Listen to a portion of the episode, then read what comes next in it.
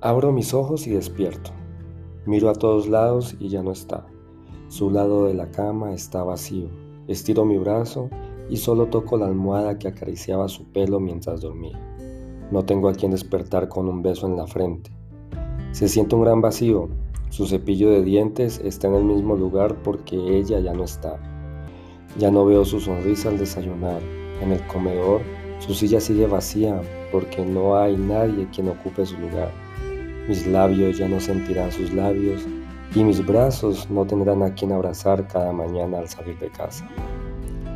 Ella ya no estará ahí para escuchar mis logros ni para pedirle un consejo durante el día. Mis palabras ya no tienen un oído para ser escuchadas.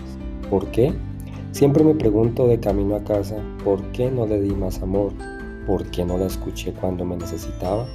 Ahora solo queda el recuerdo de su sonrisa el sabor de sus labios y el aroma de su perfume al abrazarla. Y si ese día no eres tú, sino yo el que ya no esté, ¿quién te despertará con un beso en la frente?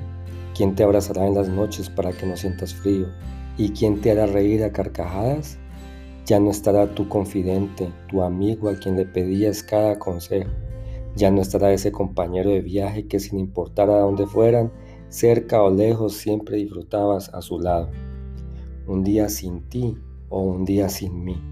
No sabemos cuándo será ese día, un día en que ya no habrá nada por hacer, un día en el que no dejaremos de repetir, y si hubiera hecho esto, un día en que veremos todo lo bueno y nada de lo malo de esa persona que estuvo a nuestro lado. Nunca nos detenemos a pensar en ese día. Claro, ¿quién quiere pensar en eso? Pero, ¿y si pensamos por un momento en ese trágico día ¿No será que dejaremos nuestras diferencias, nuestras discusiones, dejaremos de ver lo negativo y veremos lo positivo de la otra persona? ¿Por qué no mejor cada día pensamos que fuera el último y lo vivimos como si al otro día fuera un día sin ti o un día sin mí?